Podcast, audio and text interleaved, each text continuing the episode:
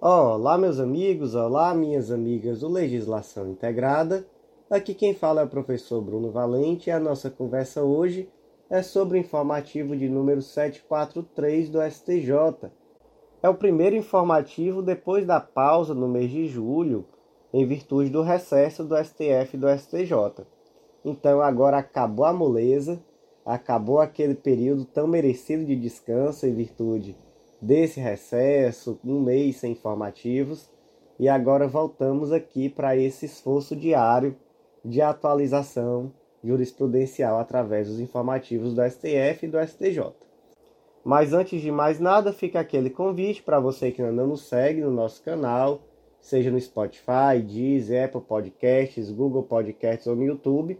Não deixa de seguir, de ativar o sininho para receber as notificações não deixa de curtir, de compartilhar com os amigos e também não deixa de seguir a gente no Instagram, arroba legislação integrada.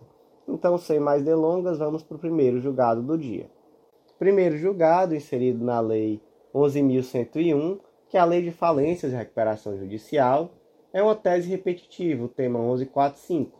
A tese ficou da seguinte forma: ao produtor rural que exerça sua atividade de forma empresarial há mais de dois anos, é facultado requerer a recuperação judicial, desde que esteja inscrito na junta comercial no momento em que formalizar o pedido recuperacional, independentemente do seu tempo de registro. Amigos, o artigo 48 da Lei 11.101 diz que poderá requerer a recuperação judicial o devedor que, no momento do pedido, exerça regularmente suas atividades há mais de dois anos e que atenda aos seguintes requisitos, e aí traz esses requisitos cumulativos que estão lá no artigo 48. Mas o nosso foco aqui vai ser nessa questão do exercício regular das atividades por mais de dois anos. Aqui nós temos uma diferença entre o empresário rural e o empresário urbano. Por quê? Porque para que o empresário urbano exerça regularmente as suas atividades, ele necessita, ele é obrigado a estar registrado na junta comercial. Qual o fundamento disso? É o artigo 967 do Código Civil. Já o empresário rural, ele não é obrigado a se registrar na junta comercial, mas ele pode se registrar. E caso ele se registre, ele vai ter os benefícios decorrentes dessa inscrição. Quais são esses benefícios? Um deles é exatamente essa possibilidade de ter aplicado a ele a lei de falências. Por quê? Porque ele será considerado um empresário. Então, não é uma condição de regularidade, é uma opção. E aí, nós temos aqui um efeito diferente dessa inscrição. Então, no caso do empresário urbano, o efeito dessa inscrição é ex nunc, é daqui para frente, pois a partir do momento em que esse empresário se registra, ele passa a ser regular. Antes dele se registrar, ele era um empresário irregular. Já o empresário rural, o efeito é ex-tunc, ou seja, inclusive para trás, pois ele já era regular. Apenas ele não estava inscrito, mas ele não era obrigado a se inscrever, então ele não deixava de ser um empresário regular. E aí vem essa questão desse prazo de dois anos. No caso do empresário urbano, ele vai ter que estar há no mínimo dois anos inscrito na junta comercial, porque se ele não estiver inscrito, ele não é um empresário regular. Já o empresário rural, ele só precisa estar inscrito no momento em que ele pede a recuperação judicial. Mas ele pode perfeitamente ter exercido a atividade antes de se inscrever ter passado dois, três anos exercendo as suas atividades normalmente e utilizar esse tempo para esse efeito do artigo 48, de exercer regularmente suas atividades há mais de dois anos. Ou seja, ele simplesmente vai ter que estar escrito no momento em que ele pede a recuperação judicial. Ele hoje não está inscrito. Ele está exercendo suas atividades. Ele vai querer pedir recuperação judicial. Ele se inscreve na junta comercial e aí a partir daí ele vai poder requerer essa recuperação judicial. Próximo julgado inserido na Lei 8906 de 94, que é o Estatuto da Advocacia. O destaque ficou assim: não é cabível a sustentação oral no agravo interno interposto contra a decisão do presidente do tribunal que defere ou indefere a contracautela, em suspensão de liminar de sentença ou suspensão de segurança. Ah, nesse caso aqui, o advogado queria sustentar esse direito à sustentação oral no artigo 7, parágrafo 2b do Estatuto da, da Advocacia que diz que são direitos do advogado realizar a sustentação oral no recurso interposto contra a decisão monocrática de relator que julgar mérito ou conhecer das seguintes ações ou recursos. E aí tem aqui um, um rol com recurso de apelação, recurso ordinário, especial, extraordinário, embargos de divergência, ação rescisória, mandado de segurança, reclamação, habeas corpus e outras ações de competência originária. Qual é o problema? O pedido de suspensão de segurança é um recurso? Não é um recurso. É uma ação? Também não é uma ação. E aqui o artigo 7, um parágrafo 2b, desculpem, fala que é possível, né, ou melhor, um direito do advogado a essa sustentação oral quando não conhecer dos seguintes recursos ou ações. O pedido de suspensão de segurança, gente, para quem não se recorda do que se trata, é aquela hipótese que o poder público tem contra si uma decisão liminar e ele vai até o tribunal, normalmente ao presidente do tribunal, para conseguir uma suspensão dessa liminar por uma questão de interesse público. Então se trata de uma contracautela. E onde é que isso está previsto? Em várias leis. Tem na lei da ACP, na lei do mandado de segurança, na lei do habeas data, na lei 9494 de 97, que trata sobre tutela antecipada contra a fazenda pública. Tem também na lei 8437, que é considerada inclusive aquela previsão mais ampla acerca do tema. Então aqui é a chamada contracautela. Isso aqui é um recurso? Não, isso aqui não é um recurso. Isso aqui não vai adentrar no mérito. Isso aqui é uma ação? Não, isso aqui também não é uma ação. Segundo o professor Leonardo Cunha, a natureza jurídica aqui é de incidente processual. E o fato é que não é um recurso e não é uma ação. Então, não sendo recurso, não sendo ação, não é possível aplicar essa disposição aqui do artigo 7 parágrafo 2b, de tal forma que não se pode dizer aqui, segundo o STJ, que existe um direito do advogado de sustentar oralmente perante essa decisão em face de contracautela. Próximo julgado do dia, inserido na Lei 12153 de 2009, Lei dos Juizados Especiais da Fazenda Pública, destaque da seguinte forma: não é possível a turma recursal nos Juizados Especiais da Fazenda Pública realizar prévio juízo de admissibilidade de pedido de uniformização de lei, é o PUIL, pedido de, de uniformização de interpretação de lei a ser julgado pelo STJ. Gente, o que é isso? Pedido de uniformização de interpretação de lei. Para quem não, não se lembra, nunca estudou isso daqui, se trata de um recurso que existe tanto na lei dos juizados especiais da Fazenda Pública quanto na lei dos juizados especiais federais. Veja só, artigo 18 caberá pedido de uniformização de interpretação de lei quando houver divergência entre decisões proferidas por turmas recursais sobre questões de direito material. Então você está no juizado especial da Fazenda Pública. Você recorre da sentença para onde? Para a turma recursal.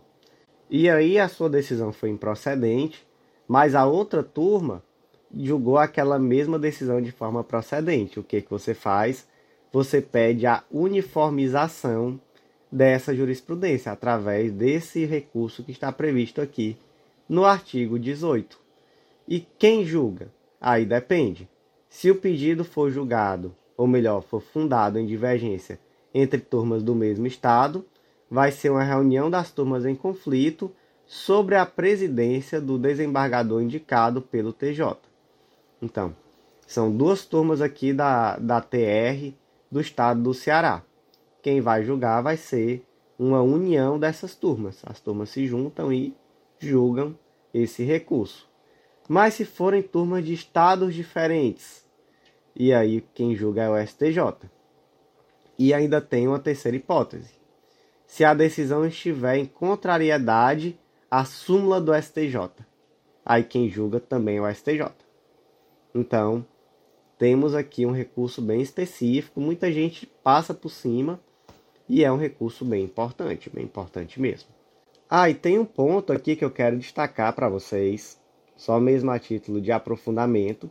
O artigo 18 fala que, que esse recurso é sobre questões de direito material. Então, se for uma questão processual, não cabe esse tipo de recurso. Inclusive, saiu recentemente em informativo do STJ dizendo isso, que a lei fala em questões de direito material, então não cabe aqui recurso para questões de direito processual. E o que, que o STJ decidiu aqui hoje no informativo 743? Decidiu acerca do juízo de admissibilidade desse recurso. Quem faz o juízo de admissibilidade? O tribunal ACO ou o tribunal adquem? Ou seja, o tribunal que proferiu a decisão ou o tribunal que vai julgar a decisão? Quem faz é o tribunal ad quem. No caso aqui, como era o STJ que julgava o recurso, também era ele que fazia o juízo de admissibilidade. Igualzinho, gente, ao que acontece hoje com a apelação. Antigamente, pelo CPC de 73, existia o duplo juízo de admissibilidade na apelação. Então, o juiz ACPO, ele fazia o juízo de admissibilidade do recurso se esse recurso fosse considerado admissível por ele, ele jogava, né, ele mandava esse recurso para o tribunal e o tribunal fazia outro juízo de admissibilidade. Hoje isso não existe. Hoje é o tribunal que faz o juízo de admissibilidade do recurso de apelação.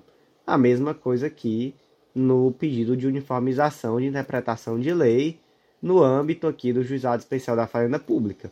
Quem faz o juízo de admissibilidade é o tribunal que julga. Então, no caso aqui, quem julgava era o STJ, a STJ faz o juízo de admissibilidade recursal.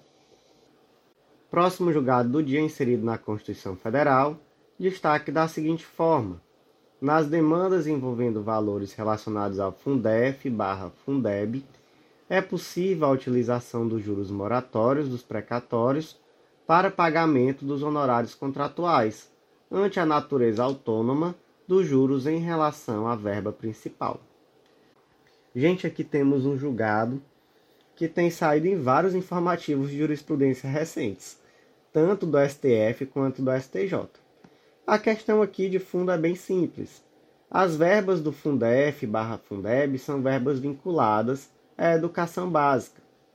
E aí, muitos municípios, por exemplo, propuseram ações pedindo complementações dessas verbas e ganharam.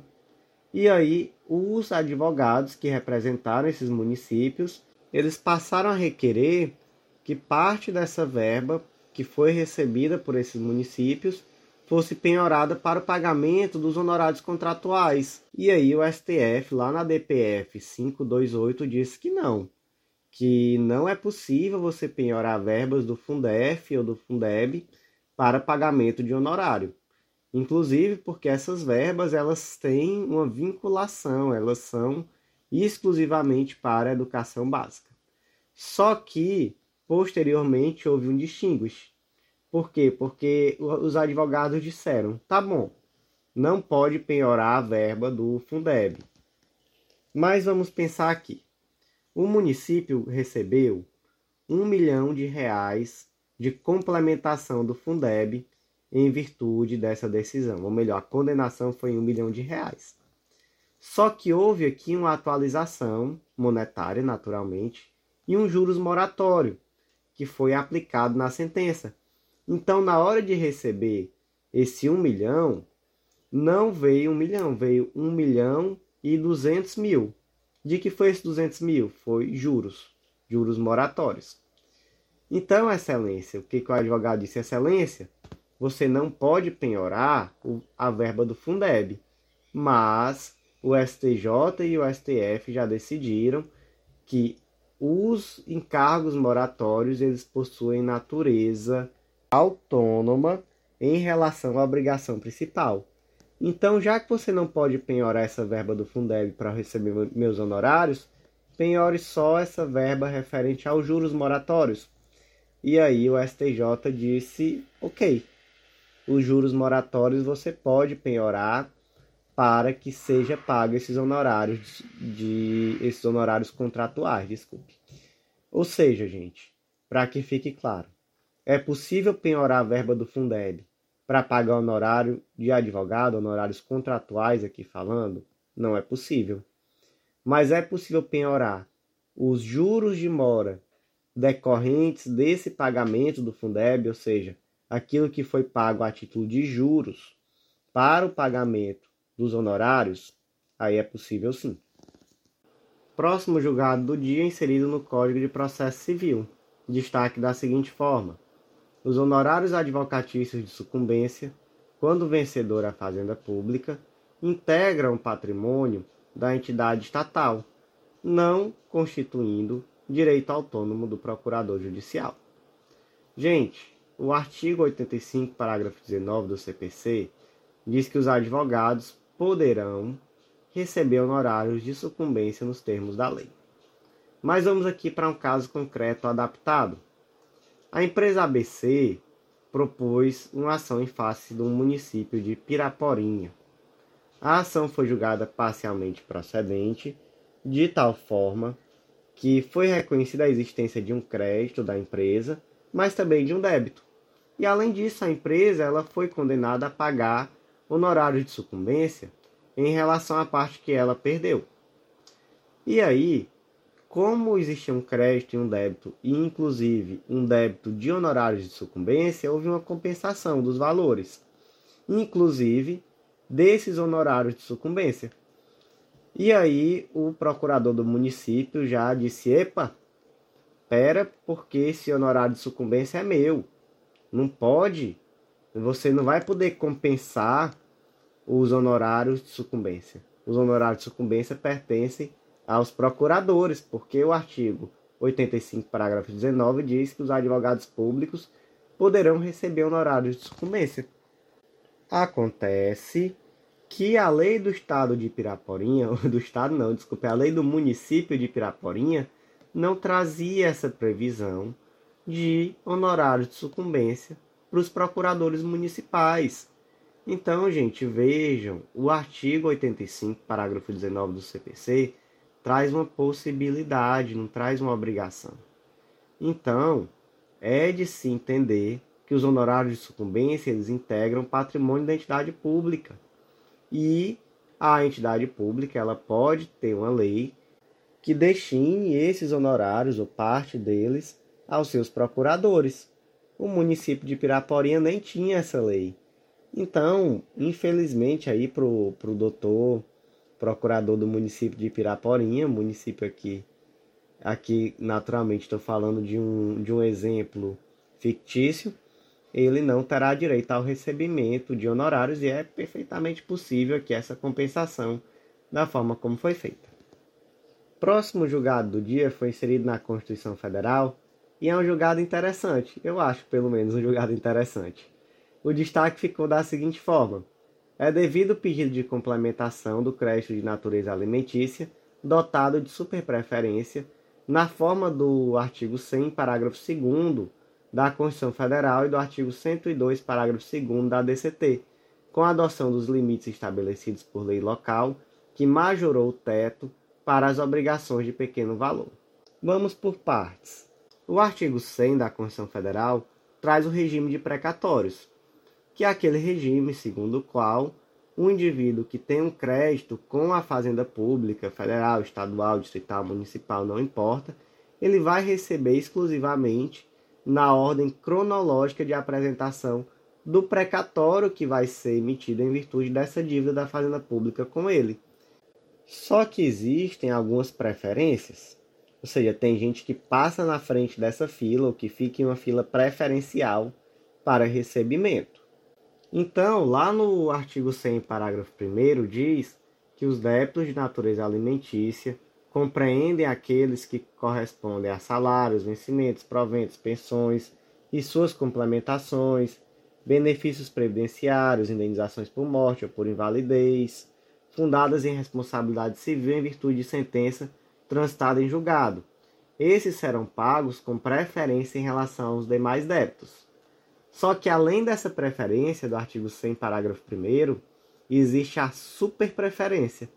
E essa superpreferência, ela está prevista lá no artigo 100, parágrafo 2 os, os débitos de natureza alimentícia, cujos titulares, originários ou por sucessão hereditária, tenham 60 anos de idade, ou sejam portadores de doença grave ou pessoas com deficiência, assim definidos na forma da lei, serão pagos com preferência sobre todos os demais débitos, até o equivalente ao triplo fixado em lei para fins do disposto do artigo 3 desculpa, do parágrafo 3 deste artigo, admitido fracionamento para essa finalidade, sendo que o restante será pago na ordem cronológica de apresentação do precatório.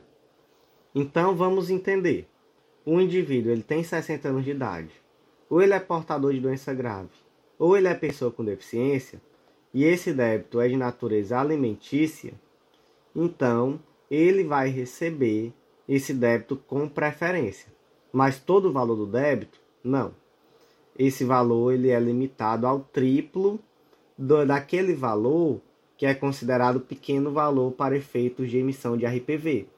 Então, se no município, por exemplo, o RPV ele vai até 20 salários, então aqui ele vai poder receber até 60 salários mínimos com base nessa superpreferência. E aí admite o fracionamento. O que isso quer dizer? Vamos dizer que a condenação foi em 100 salários mínimos. O que, que se pode fazer? Se pode pegar esses 60 salários mínimos e colocar na fila da superpreferência e os outros 40 vão para a fila da ordem cronológica de apresentação do precatório. E aí existe uma regra que em cada ação judicial só se pode utilizar, não é? em cada precatório só se pode utilizar essa superpreferência uma vez. Então, o indivíduo não pode chegar assim e dizer: ah, eu tenho mais de 60 anos, ou tenho 60 anos, eu tenho uma doença grave e eu ainda sou pessoa com deficiência. Então, eu, eu não posso aqui só 50, não, só 50 salários mínimos, não. Posso é 150 porque eu posso 50 salários mínimos aqui, porque eu tô eu sou idoso, 50 por ter doença grave, mais 50 por ser PCD. Gente, não, não dá. 50 salários mínimos aqui é só um exemplo, tá? Vamos dizer que naquele exemplo concreto, o teto daquele município vai ser em 50 salários mínimos. Não, não pode. Mas vamos aqui para um caso concreto bem específico. O seu José propôs uma ação em face do Distrito Federal e ele ganhou. E foi emitido um precatório no valor de 150 salários mínimos. Acontece que na época o seu José não é, ele tinha mais de 60 anos. Acontece que na época o teto para efeitos de superpreferência lá no Distrito Federal era 50 salários mínimos. Então o que que fizeram? Emitiram ali um precatório com super preferência no valor de 50 salários, e os outros 100 salários foram emitidos, né, foram colocados na ordem cronológica para pagamento, sem superpreferência. Só que posteriormente, lá em 2020, veio a lei distrital 6618 e ela aumentou esse teto para 100 salários mínimos. Aí o seu José correu lá e disse: opa, a lei aumentou, Agora são 100 salários mínimos, viu? Então, por favor, pegue esse meu precatório com super preferência e complemente. Agora eu quero que a minha super preferência seja 100 salários mínimos e os 50 que sobrar vai para a ordem cronológica.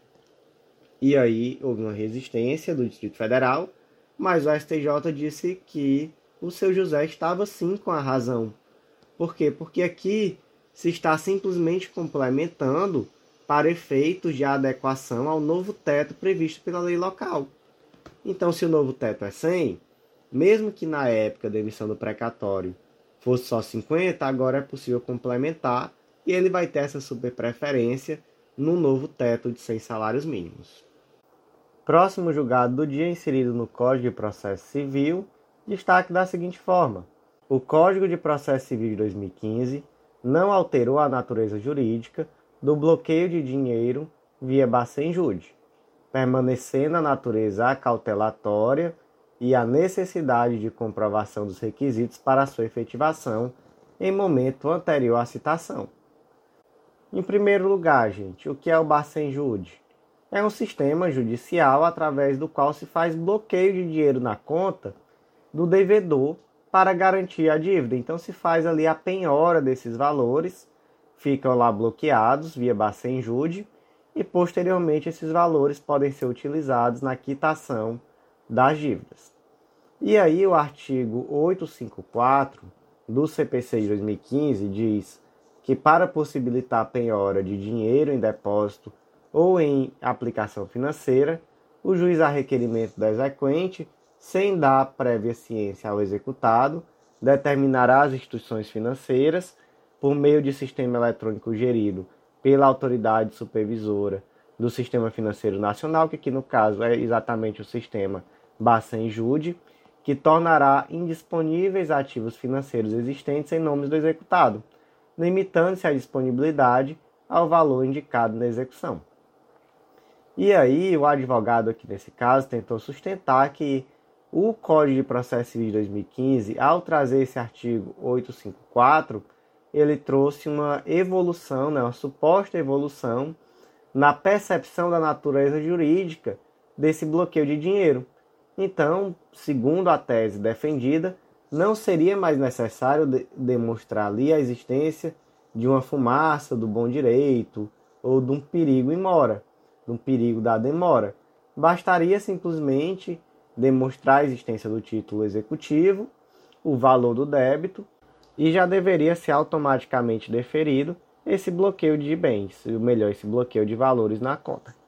Acontece que o STJ diz que não, que na verdade não houve nenhuma modificação na natureza jurídica desse bloqueio de, de dinheiro via Bacen-Jude e que essa natureza jurídica permanece sendo acautelatória, ou seja, uma medida cautelar que tem o objetivo de preservar esses valores para o futuro pagamento da dívida e, para tanto, é necessário, permanece necessária, a comprovação dos requisitos para a concessão dessa cautelar. Quais são esses requisitos? Especialmente a fumaça do bom direito e o perigo da demora. Então, não se há aqui uma relação automática na, no deferimento desse tipo de, de constrição patrimonial, que de fato é muito gravosa para se pensar em algo automático. Próximo julgado do dia, também inserido no Código de Processo Civil, destaque da seguinte forma: na hipótese de composse, a decisão judicial de reintegração de posse deverá atingir de modo uniforme todas as partes ocupantes do imóvel, configurando-se caso de litisconsórcio passivo necessário. Gente, no artigo 114 do CPC diz que o litisconsórcio será necessário por disposição da lei ou quando, pela natureza da relação jurídica controvertida, a eficácia da sentença depender da citação de todos que devam ser litisconsortes. Então, aqui no caso de composse, é exatamente isso, a natureza da relação jurídica controvertida. Há vários poceiros naquele determinado, naquele determinado imóvel todos eles necessariamente deverão ser citados na ação que vai discutir a posse. Temos aqui, portanto, um litisconsórcio passivo necessário. E aqui, inclusive, unitário. Por que, que é unitário? Porque a decisão ela vai atingir de forma uniforme todos os ocupantes do imóvel. Então, se alguém não for citado, qual é a natureza desse vício? É um vício de nulidade, nulidade absoluta. Temos aqui um vício, inclusive, de natureza transrescisória. É aquele vício que permite, inclusive, anulação dessa sentença a qualquer tempo. Então, ainda que passe o tempo da ação rescisória, é possível, mediante uma simples petição, pedir a declaração de nulidade da sentença que não citou um dos poceiros. É a chamada querela nullitatis. Essa querela nullitatis, ela não tem prazo, ela pode acontecer a qualquer tempo, ela pode acontecer por simples petição, e ela acontece nesse caso em que um dos indivíduos ou o indivíduo, ele não foi citado na ação. Próximo julgado do dia inserido na Constituição Federal, e esse julgado sim é interessante, esse julgado é muito legal. O destaque ficou assim: a determinação para que os provedores de busca da internet procedam à desvinculação do nome de determinada pessoa, sem qualquer outro termo empregado, com fato desabonador a respeito dos resultados da pesquisa, não se confunde com o direito ao esquecimento, objeto da tese de repercussão geral 786 do STF. Vamos lembrar o que é esse direito ao esquecimento, que é um direito de origem alemã que por um tempo o STF chegou a reconhecer, que é aquele direito do indivíduo obstar em, em virtude da mera passagem do tempo a divulgação de fatos que são verídicos acerca da sua pessoa.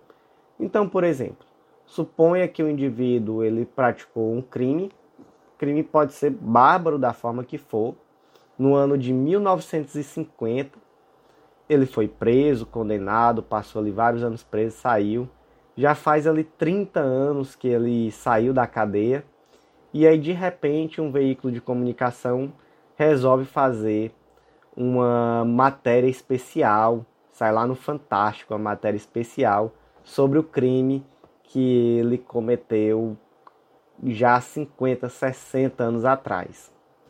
E aí, gente, situações como essa às vezes são muito complicadas, porque muitas vezes o indivíduo ele já passou por tudo aquilo, já foi condenado, já cumpriu a pena, já passou muito tempo sofrendo com todo aquele estigma social decorrente da sua própria ação, claro.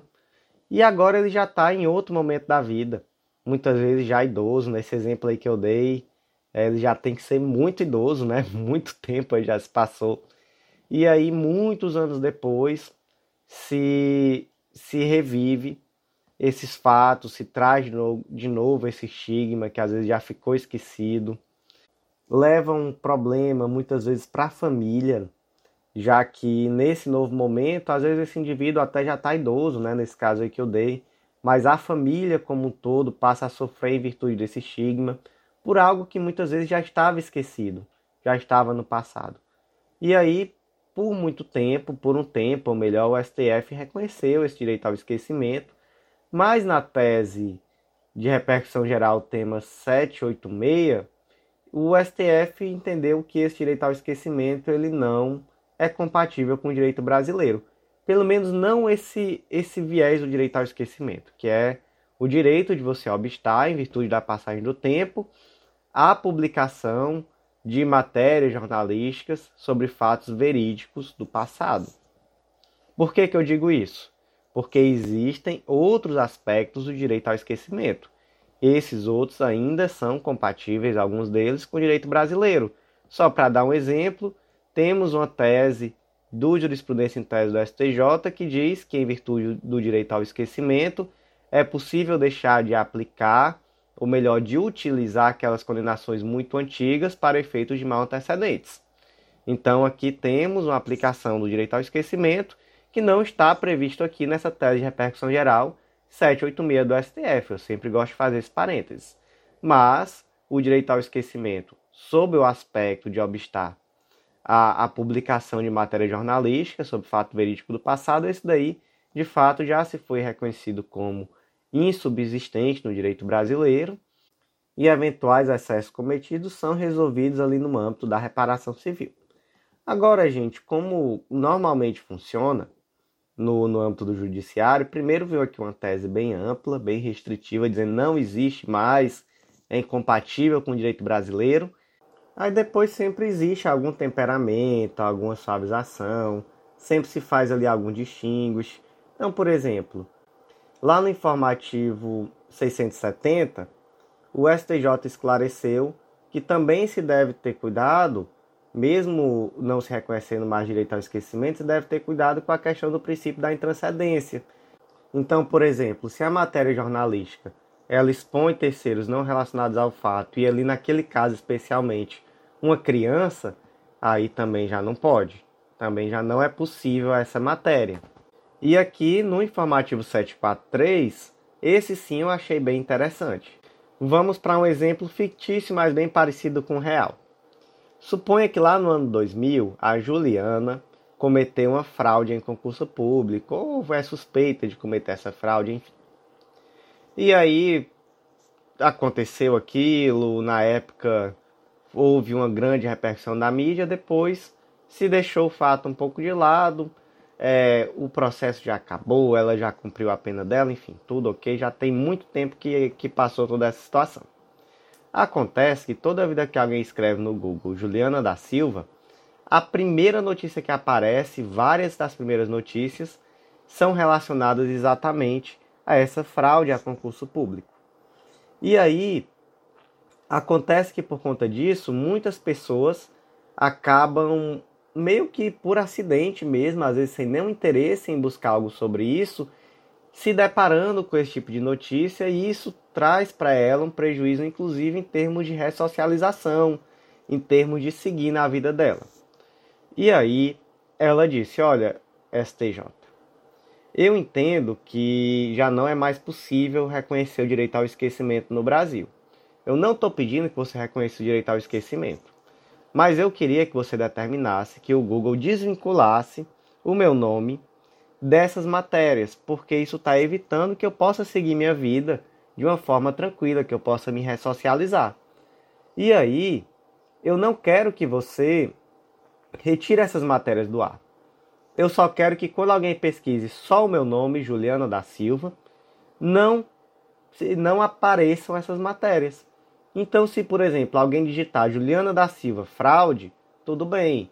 Juliana da Silva concurso público, tudo bem aparecer essa matéria. Ele está pesquisando sobre isso. Mas se alguém escrever só Juliana da Silva, acaba sendo um estigma muito pesado para mim ter que a cada momento ver portas se fechando, inclusive profissionais na minha vida, porque as pessoas acabam se deparando com essas notícias que são já bem antigas, que dizem respeito ao que aconteceu no meu passado.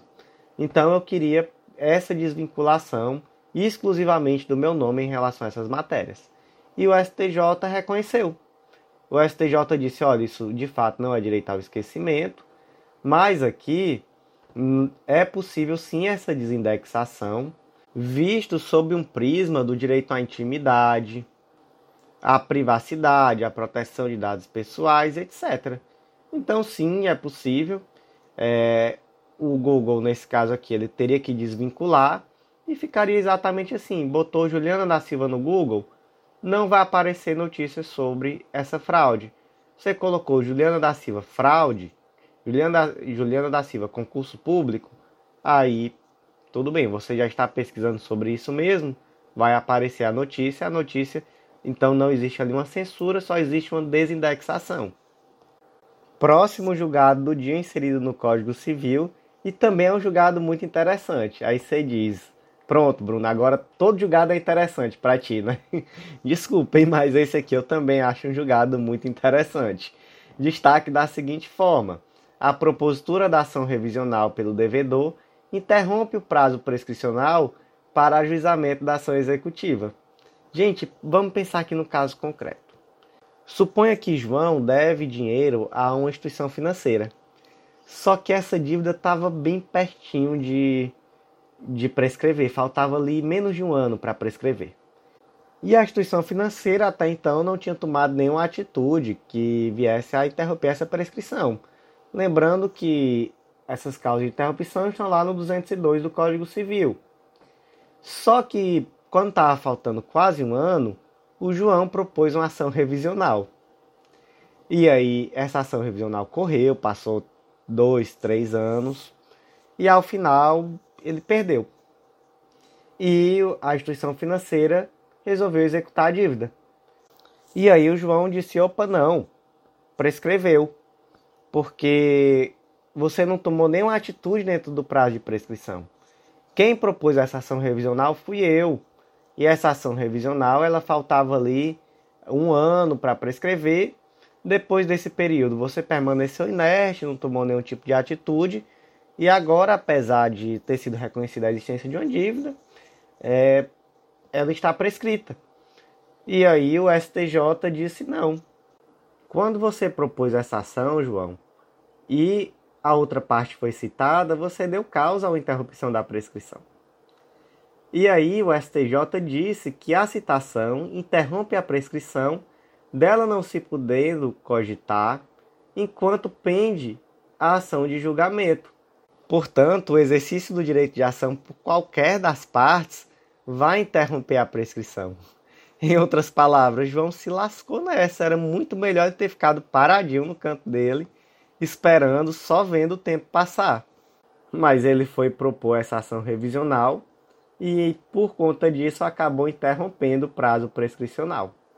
Próximo julgado do dia inserido no Código de Processo Civil, destaque da seguinte forma: a regra do artigo 1005 do CPC não se aplica apenas às hipóteses de litisconsórcio unitário, mas também a quaisquer outras hipóteses em que a ausência de tratamento igualitário entre as partes gere uma situação injustificável, insustentável ou aberrante. O que, que diz o artigo 1005? Que o recurso interposto por um dos litisconsortes a todos aproveita, salvo se distintos ou opostos os seus interesses, esse aqui é o famoso efeito expansivo subjetivo dos recursos, que é esse segundo qual o recurso interposto por um dos litisconsortes pode ser aproveitado pelos demais. E aí, em primeiro lugar, vamos nos lembrar que existem várias classificações do litisconsórcio. Então, ele pode ser, por exemplo, um litisconsórcio ativo ou passivo, de acordo com o polo processual em que há essa, esse litisconsórcio, ou mesmo misto. Ele pode ser inicial, desde o começo do processo, pode acontecer no curso do processo, que é o litisconsórcio ulterior. Ele pode ser obrigatório ou não, que é o litisconsórcio necessário ou facultativo. E pode ser um litisconsórcio unitário ou simples. Unitário é aquele em que o resultado deve ser o mesmo para todos, e simples é aquele em que o resultado pode ser diverso. E aí o que que se defendeu aqui nesse caso? O que que se, qual foi a tese que se tentou sustentar? Que o artigo 1005 ele só teria aplicação no litisconsórcio unitário, que seria aquele caso em que todos os litisconsortes deveriam ter o mesmo resultado. E aí o STJ disse que não, que não é assim, que na verdade o 1005 ele vai ter aplicação sempre que for necessário. Então, por exemplo, se naquela situação concreta for insustentável, aberrante, que haja um tratamento diverso entre os indivíduos, então o 1005 vai ter aplicação. Inclusive, há aqui três exemplos. O julgado traz aqui três categorias em que o 1005 vai ser aplicado. O primeiro, no litisconsórcio unitário. O segundo, na solidariedade passiva. E o terceiro, quando a ausência de tratamento igualitário gerar a situação injustificável ou aberrante, ou mesmo insustentável.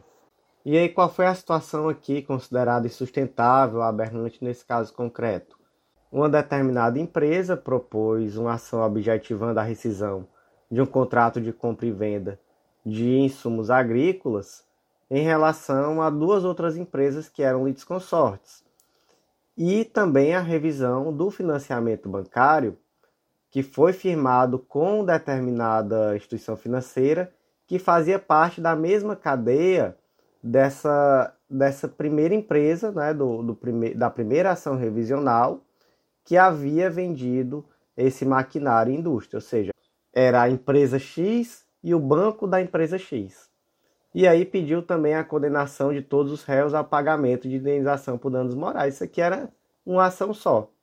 Acontece que foi reconhecido que não existia aqui um litisconsórcio unitário, foi reconhecido que não existia solidariedade, mas a solução acabou sendo diferente em relação aos réus, a um ponto que se não fosse dado efeito expansivo ao recurso de um desses litisconsortes, o que ia acontecer era que a própria ação estaria reconhecendo a rescisão do contrato em relação a um, mas não ao outro.